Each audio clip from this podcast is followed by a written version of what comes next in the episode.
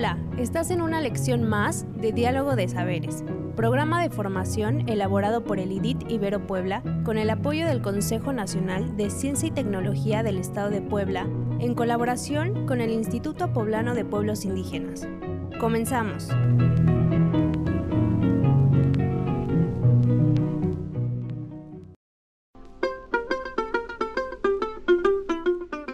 El tema que hoy nos ocupa está relacionado con la historia de los juzgados indígenas y el desarrollo de la estructura del Poder Judicial en Puebla.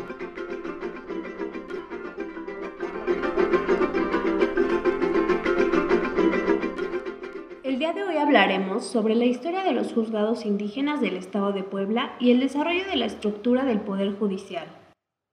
De acuerdo al artículo primero de la Ley Orgánica del Poder Judicial del Estado de Puebla, antes del año 2002, la estructura del Poder Judicial reconocía como únicas instancias de acceso a la justicia al Tribunal Superior de Justicia, al Consejo de la Judicatura del Poder Judicial del Estado y a los juzgados de primera instancia. Con la creciente demanda y exigencia para el reconocimiento de los derechos de los pueblos, comunidades y personas indígenas, hubo una necesidad nacional por establecer estas exigencias en un sistema jurídico mexicano.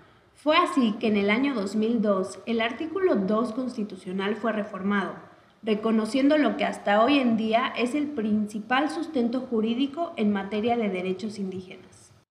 De esta reforma se reconocieron derechos importantes en lo que respecta a decidir sus formas internas de convivencia y organización social, económica, política y cultural, aplicar sus propios sistemas normativos en la regulación y solución de sus conflictos internos, sujetándose a los principios generales de esta Constitución, respetando las garantías individuales, los derechos humanos y de manera relevante la dignidad e integridad de las mujeres.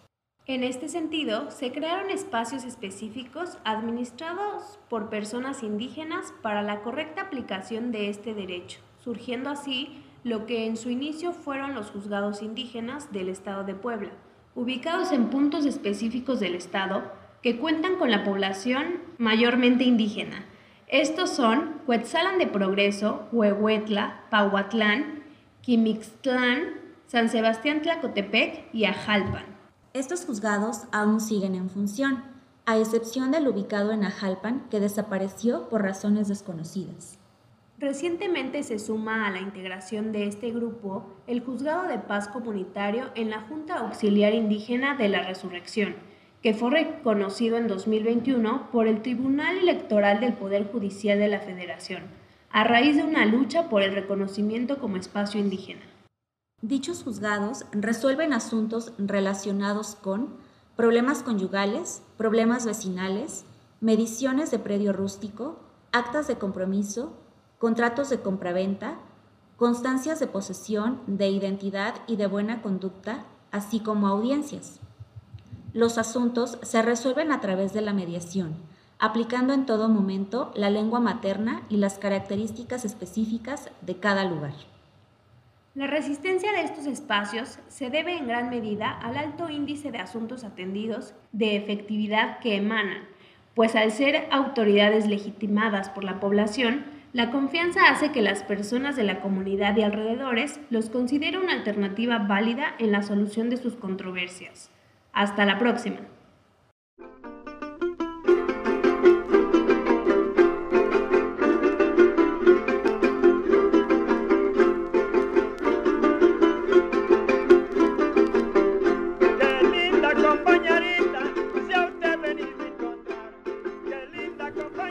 Sabes que está funcionando, que vas por buen camino? Cuando se crean espacios específicos administrados por personas indígenas para la correcta aplicación de este derecho, surgiendo así los juzgados indígenas del Estado. Cuando los asuntos se resuelven a través de la mediación, aplicando en todo momento la lengua materna y las características específicas de cada lugar. ¿Cómo sabes que se está haciendo mal o no es el camino? Cuando en las comunidades indígenas la estructura del Poder Judicial no reconoce a los juzgados indígenas. Cuando no se crean juzgados para la atención de los asuntos indígenas. Algunas actividades que te sugerimos para aplicar estos aprendizajes son Dibuja cómo te imaginas un juzgado de la comunidad. Identifica con tus vecinos el juzgado más cercano a tu comunidad.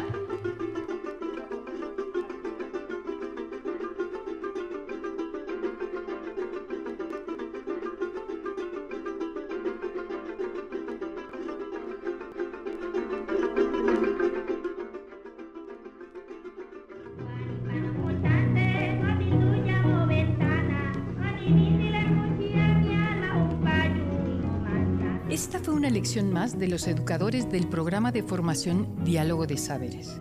Te invitamos a seguir este diálogo horizontal entre los pueblos indígenas de nuestro país y el mundo entero. Visítanos en www.nododeeconomiasocial.com diagonal saberes.